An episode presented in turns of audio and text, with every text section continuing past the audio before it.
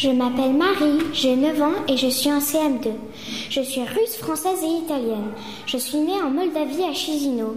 J'ai déménagé au Cambodge quand j'avais 4 ans. J'ai encore déménagé pour habiter à Chypre. Ici, je vais à l'école franco-chypriote de Nicosie EFCN. Mon père habite à Siem Reap. Mes amis de l'ancienne école me manquent, mais je me suis fait d'autres amis. À Chypre, j'ai pu redécorer ma chambre. J'adore la plage. En plus, il faut seulement rouler 30 minutes. Au Cambodge, il fallait rouler 4 heures. J'ai voulu faire web radio parce que ça a l'air chouette. J'aime aussi jouer à Roblox, qui est un jeu vidéo.